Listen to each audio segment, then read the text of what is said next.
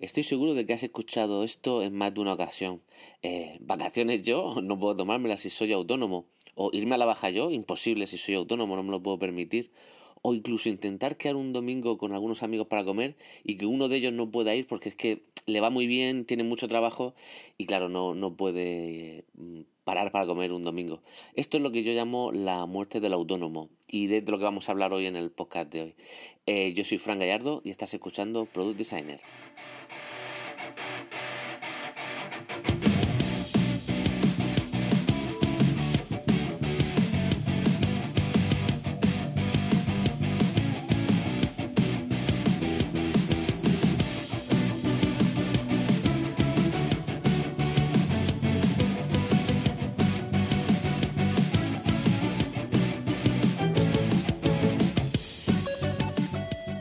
Bueno, hola y bienvenidos a, un nuevo año, ¿no? A 2019, el primer podcast de, el primer episodio de, este año que espero que os guste, donde voy a tratar de un tema que aunque no se ciña específicamente a, los contenidos de, diseño y producto y demás, sí que es cierto que muchos somos o hemos sido autónomos y muchos hemos pasado por, por esta época, ¿no? Esta fase en la que parece que, que bueno, que para tener éxito tienes que tener muchísimos clientes, tantos que al final no tienes tiempo para nada, ¿no?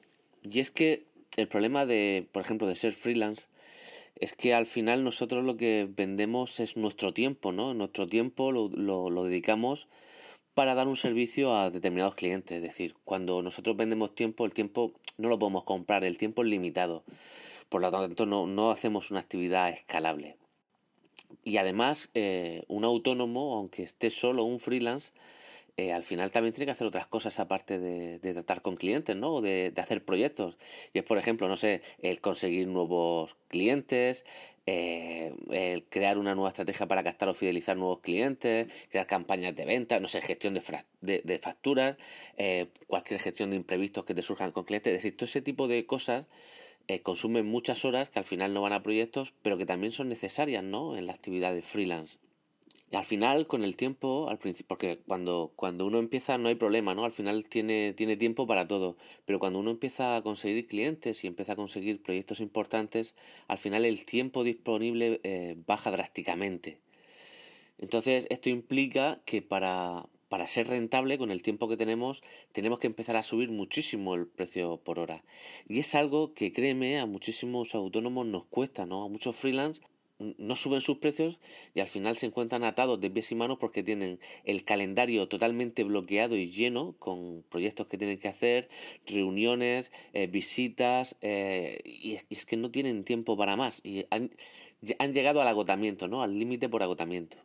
Yo de esto puedo dar buena cuenta, sobre todo siempre recordaré eh, agosto del, del 2006, que fue un mes en el que facturé muchísimo dinero, pero fue un mes en el que hice más de 200 tasaciones en un, en un mes.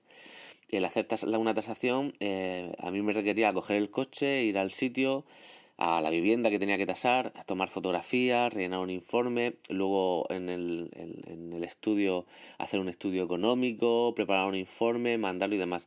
Pues así, pues más de 200, ¿no? En un mes cuando yo ese mes en concreto estaba solo, no tenía ni empleado ni nada. Fue un mes que yo trabajé de lunes a domingo y que el día que menos horas trabajaba eran 10, pero vamos, la media eran 12, 14 horas diarias. Y eso eh, a mí me consumió, mm, fue un ritmo infernal, eh, yo ese mes no disfruté, no estuve apenas con, con mi familia. Y cuando uno pone en la balanza cosas se da cuenta de que lo que merece la pena y lo que no merece la pena. Y de luego no creo que a nadie le merezca la pena por mucho que le apasione su trabajo eh, estar exclusivamente trabajando y no dedicar tiempo ya no a su familia y a los suyos, sino incluso a cuidarse, ¿no? A guardarse tiempo para hacer deporte, para salir, para tus aficiones, para lo que sea. Es decir, no es sano y al final acabas muy quemado, que es como yo que eh, acabé ese, ese famoso mes de agosto de 2006, ¿no? Muy, muy quemado. Entonces, eh, ¿cómo, ¿cómo conseguimos que un freelance pueda escalar sus servicios. Bueno, realmente no podemos, no podemos, no podemos escalar los servicios.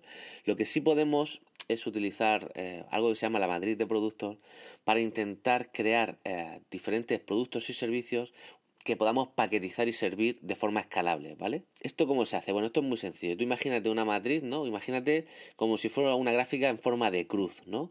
Donde derecha e izquierda, eh, perdón, de, izquierda a derecha tenemos de mayor a menor precio, productos de mayor a menor precio, y de arriba hacia abajo de menor a más escalable, ¿vale? Vamos a verlo con, con un ejemplo. Imagínate una, una cruz, ¿no? Y entonces abajo a la izquierda tendríamos una zona dedicada a productos que son de precio bajo y que no son escalables, ¿no? Bueno, lo primero que tenemos que hacer en esta zona es que si detectamos que tenemos un producto que tiene precio bajo y que no es escalable, es directamente eh, tacharlo, no hacerlo, ¿vale? Bueno, o si no hacerlo, lo que sí que tenemos que hacer es o hacerlo escalable o subir el precio. Porque aquí, en esta zona de la matriz de productos, tenemos un producto que no es rentable hacer. ¿Por qué? Pues muy sencillo, porque no es escalable y tiene poco precio. No podemos dedicar nuestros recursos a esto. Esto lo tenemos o bien descartarlo, o bien subir el precio, o bien automatizar el proceso de crearlo para que sea escalable. Eh, no hay más. Y si no, tacharlo, que no hay ningún problema. Luego, a la derecha, o sea, decir, en el, espacio inferior derecho, tendríamos productos o servicios que son de alto precio y no son escalables. Por ejemplo, si tú eres un freelance que hace proyectos, no sé, proyectos web para clientes, pues puede ser esos proyectos web para clientes, ¿no? Son, eh, son mm, productos, es un servicio que tiene un precio alto y que no es escalable. ¿Por qué? Porque al final consume horas y, no lo podemos escalar, ¿no? No podemos generarlos en serie, por así decir. Es decir, no podemos crear un proyecto y a partir de él venderlo como rosquillas, no. cada proyecto es personalizado, cada, cada cliente tiene sus necesidades, pero bueno, también tiene un precio que nosotros podemos subir, ¿no? Es un precio que puede ser más alto. Bien, en la parte superior tendríamos en el espacio superior izquierdo, tendríamos la zona destinada a productos o servicios que son de poco precio pero que son escalables. ¿Qué puede ser, qué puede haber aquí? Pues por ejemplo, si nosotros somos diseñadores, pues podemos tener un paquete de iconos que podemos vender, ¿no? A otros freelance, o podemos vender un ebook eh, o un PDF, un libro electrónico que, que trate un tema crítico para nuestros clientes y que pueda ser de su interés y que nos puedan eh, comprar, unos mini, tutoriales en vídeo, ¿no? Para ayudar a esos clientes con algo muy concreto. Eh, al final, esto sería un espacio reservado para infoproductos, ¿no? Nosotros creamos un pequeño producto, dedicamos un tiempo a crearlo y una vez que lo hemos creado nos dedicamos a moverlo y a venderlo. Con lo cual al final estamos escalando, ¿no? Estamos consiguiendo a partir de un producto que ya hemos creado, eh, conseguimos eh, ingresos con, en el tiempo, ¿no? es algo muy interesante de, que los freelance eh, hagamos este tipo de cosas para al final obtener ingresos y que nos liberen de tiempo, que es lo que, lo que queremos conseguir.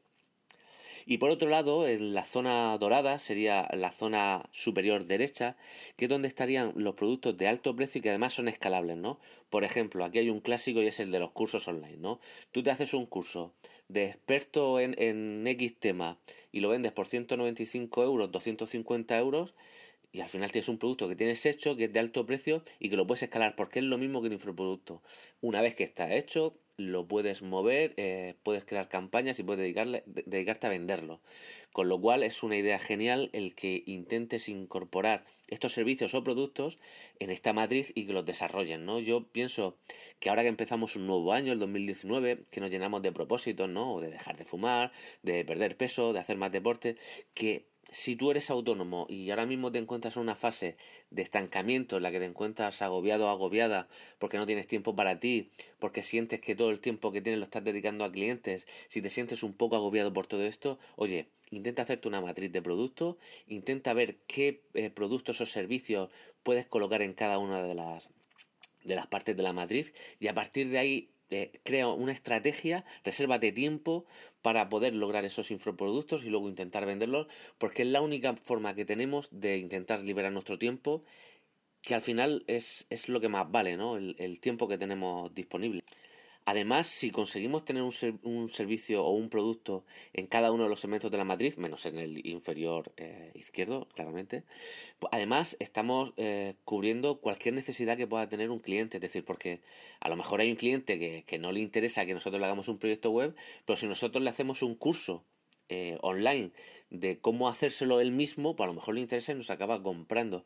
Con lo cual, además eh, de nosotros poder eh, crear productos y servicios escalables, estamos aumentando nuestra oferta y estamos cubriendo cualquier necesidad que puedan tener otros clientes. O incluso ganar nuevos clientes, por supuesto que sí. Y también, sobre todo, lo más importante, por lo menos para mí, es que al crear eh, eh, este tipo de productos escalables conseguimos tiempo, ya sea para dedicarlo a, mejorar nuestro negocio o para tener eh, tiempo para pensar hacia dónde queremos ir, como si queremos también podernos a jugar a la Play. ¿Y por qué no? ¿Por qué no? Aunque seamos autónomos y seamos padres de familia, también queremos jugar a la Play y queremos tiempo para eso, ¿no? Para nuestras cosas, para irnos a, pasear o para montarnos al gimnasio, para lo que sea.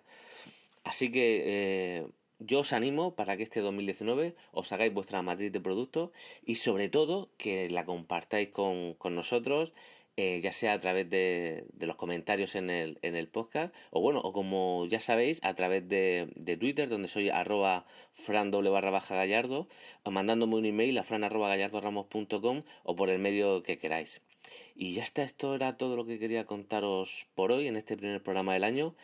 Y bueno, eh, nos escuchamos en el siguiente capítulo de Product Designer, un capítulo que tengo pensado y que creo que os puede gustar. Bueno, ahí lo dejo. Nos escuchamos. Un abrazo, hasta luego.